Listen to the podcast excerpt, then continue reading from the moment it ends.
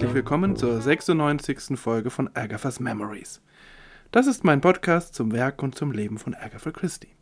Mein Name ist Manuel Kronast.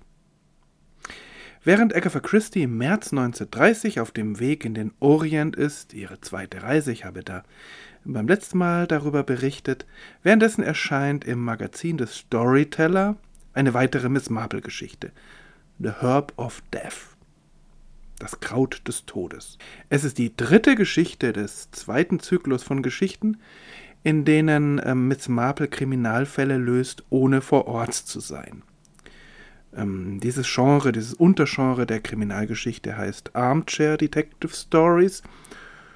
Und ähm, ich finde es spannend, dass Agatha Christie sich für ihre ersten Geschichten mit Miss Marple eben diese Form ausgesucht hat, aber irgendwie auch passend, denn Miss Marple ist ja noch viel weniger als Hercule Poirot, eine Detektivin, die aktiv ermittelt, die auf dem Boden herumkriecht, die ähm, offensiv Verdächtige äh, befragt und so weiter. Sie äh, arbeitet mehr im Stillen und kombiniert das im Hintergrund.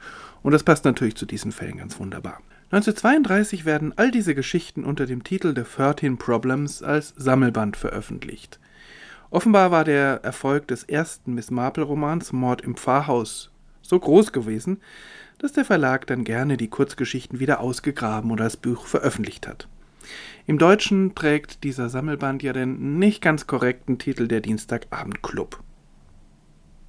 The Herb of Death. Dieser Titel ist eigentlich ein interessanter Titel.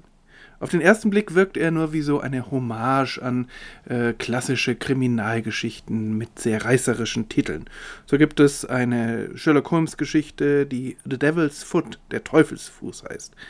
In diesem Fall äh, existiert der Titel sozusagen vor der Geschichte, dazu aber gleich mehr. In diesem zweiten Zyklus ist gegenüber dem ersten Zyklus das Setting etwas verändert. Das hatte ich ja schon angedeutet. Die ersten sechs Geschichten spielen an sechs Abenden und diese Abende waren genau für die Beschäftigung mit Kriminalfällen reserviert. Deshalb der Name Dienstagabendclub passte dann ja auch. Alle sechs Personen waren mit gleichem Ernst mit dabei und der Ablauf war immer ähnlich.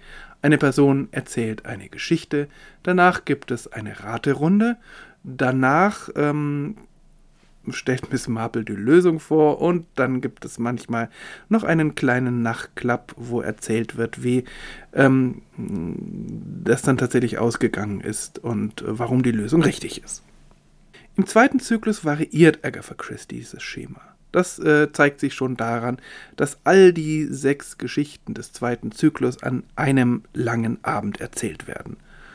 Aber es zeigt sich auch darin, dass nicht alle Personen gleichermaßen bei der Sache sind. Es ist äh, irgendwie eine lockerere und auch irgendwie realere Atmosphäre. Wenn man so ins Erzählen kommt, dann sind nicht alle immer gleichermaßen bei der Sache, machen vielleicht noch was anderes. Die einen beteiligen sich mehr, die anderen weniger. Zum Beispiel die Schauspielerin Jane Hellier. Die ist eine beißende Parodie einer wunderschönen, aber sehr dummen Schauspielerin. Man fragt sich fast, ob Agatha Christie da reale Vorbilder hatte, denn äh, zu dieser Zeit wurde ja gerade ähm, die Aufführung ihres ersten Stücks vorbereitet. Oder zumindest äh, nahm das erste Stück Formen an. Das wurde dann ja äh, im, im Herbst dann aufgeführt. Da werde ich dann auch noch drauf kommen. Also diese diese Schauspielerin, man fragt sich, warum die überhaupt mit dabei ist, weil sie so überhaupt gar keine Ahnung von irgendwas hat und auch bei diesen Kriminalfällen überhaupt nicht durchsteigt, aber das macht ihr auch gar nichts. Sie ist irgendwie mit Feuereifer dabei und sie wird dann auch von ein oder zwei Herren dieser Runde immer wieder mal so ein bisschen angehimmelt. Mrs. Bantry wiederum ist ja immerhin die Gastgeberin. Die weiß nicht so genau, was sie von der ganzen Angelegenheit halten soll. Vor allem aber hat sie nicht das Gefühl, irgendetwas beitragen zu können. Sie blättert lieber nebenher in ihrem Blumenzwiebelkatalog. In der Geschichte A Christmas Tragedy äh, wehrt sie die Anfrage von Sir Henry Clavering noch ab, selbst etwas zu erzählen. Aber jetzt in dieser Geschichte kommt sie nicht mehr drum herum und auch ihr Mann rettet sie nicht. Sie muss erzählen. Es hat schon eine gewisse Ironie und einen gewissen Humor, dass sie von Sir Henry in beiden Geschichten Scheherazade genannt wird. Sie hat ganz sicher keine Ähnlichkeit weder vom Aussehen her noch von der Erzählweise mit der berühmten Erzählerin aus Tausend und eine Nacht. Mrs. Bantry ist nun zunächst der Meinung, dass sie doch überhaupt gar nichts Rätselhaftes erlebt habe. Sie wird dann aber von allen Seiten bedrängt, doch noch sich den Kopf zu zerbrechen, und sie tut das auch, aber es fällt ihr nichts ein. Dann wird gesagt, dass äh, das große Hobby von Mrs. Bantry das Gärtnern ist, und Sir Henry fragt sie scherzeshalber, ob es denn in dieser Richtung nicht irgendetwas gäbe, und er schlägt einige Formulierungen vor. The Poisoned Bulb, The Deadly Daffodils, The Herb of Death. Die vergiftete Blumenzwiebel, die tödlichen Osterglocken, das Kraut des Todes. Irgendetwas müsse es doch in dieser Hinsicht geben, und tatsächlich fällt Mrs. Bantry etwas ein. Das meinte ich, als ich vorher sagte, dass der Titel vor der Geschichte da war. Also The Herb of Death bezieht sich eigentlich gar nicht auf die Geschichte, obwohl es sich gut damit verbinden lässt, aber es ist sozusagen der Titel, der Anstoß, dass sie endlich zu erzählen beginnt. Naja, erzählen, das kann man auch so oder so sehen. Agatha Christie variiert auf diese Weise das Setting und das tut ihm gut und sie hält es in diesem Fall auch bis zuletzt durch. Denn Mrs. Bantry entdeckt nun nicht etwa verborgene erzählerische Qualitäten an sich selbst, sondern sie tut nur das Nötigste. Ihre Geschichte ist so kurz, dass ich sie hier als Ganzes vorlesen kann. We were staying, Arthur and I, with Sir Ambrose Bercy at Clodderham Court, and one day, by mistake, though very stupidly, I've always thought, a lot of foxglove leaves were picked with the sage. The ducks for dinner that night were stuffed with it, and everyone was very ill, and one poor girl, St. Ambrose's ward, died of it. Wir waren zu Besuch, Arthur und ich, bei Sir Ambrose Bursey in Clottenham Court, und eines Tages, aus Versehen, obwohl sehr dämlich, habe ich immer gedacht, wurden eine Menge Fingerhutblätter mit dem Salbei gepflückt. Die Enden für das Dinner an diesem Abend wurden damit gefüllt und alle waren sehr krank und eine arme junge Frau, Sir Ambroses Mündel, starb daran. That's all.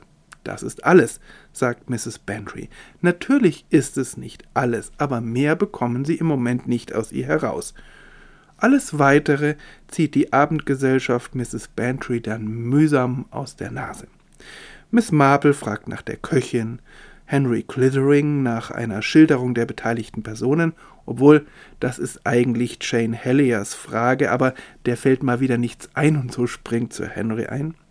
So kommen sie dann auf den Charakter der verstorbenen Sylvia Coon, äh, die ganz reizend war, findet Colonel Bantry, aber doch ziemlich dumm, findet seine Frau. Daneben gab es noch die nette Gesellschafterin, eine bettelarme Aristokratin, Cherry, den Verlobten Sylvias, Maud Y, eine Freundin Sylvias, Mr. Curl, einen verstaubten Büchersammler und natürlich Sir Ambrose, seinen herzkranken Patriarchen. Der Fehlgriff mit dem Fingerhut war offensichtlich ganz natürlich, weil er tatsächlich im Garten zwischen dem Salbei wuchs, auch wenn man sich natürlich fragen könnte, was um alles in der Welt da in die Köchin gefahren hat, dass sie das nicht bemerkt hat. Aber wie auch immer. Dr. Lloyd wiederum fragt dann nach der medizinischen Untersuchung und deren Ergebnissen und so weiter. Hier lohnt es sich übrigens, das Kapitel zu Digitalis, dem gebrauchten Gift, in Catherine Harkups hervorragendem Buch zu Agatha Christie's Giften zu lesen. A is for Arsenic heißt es. Denn wie das Gift funktioniert und in welchen Bereichen es damals legal eingesetzt wurde, ist nicht ganz unwichtig. Leider ist dieses Buch aktuell, also Ende Januar 2023, noch nicht ins Deutsche übersetzt worden. Durch all diese verschiedenen Nachfragen entsteht ein zwar ungeordnetes, aber immer vollständigeres Bild, und am Schluss hat Mrs. Bantry ihre Geschichte nicht erzählt und hat sie doch erzählt. Diese Erzähltechnik Agatha Christie's ist die wahre Stärke dieser Geschichte und der Grund, warum ich sie sehr genossen habe. Da ist eine Menge Humor drin, aber das Verbrechen ist eigentlich nichts Besonderes. Das Motiv finde ich etwas weit hergeholt und die schuldige Person ist dann irgendwie keine Überraschung.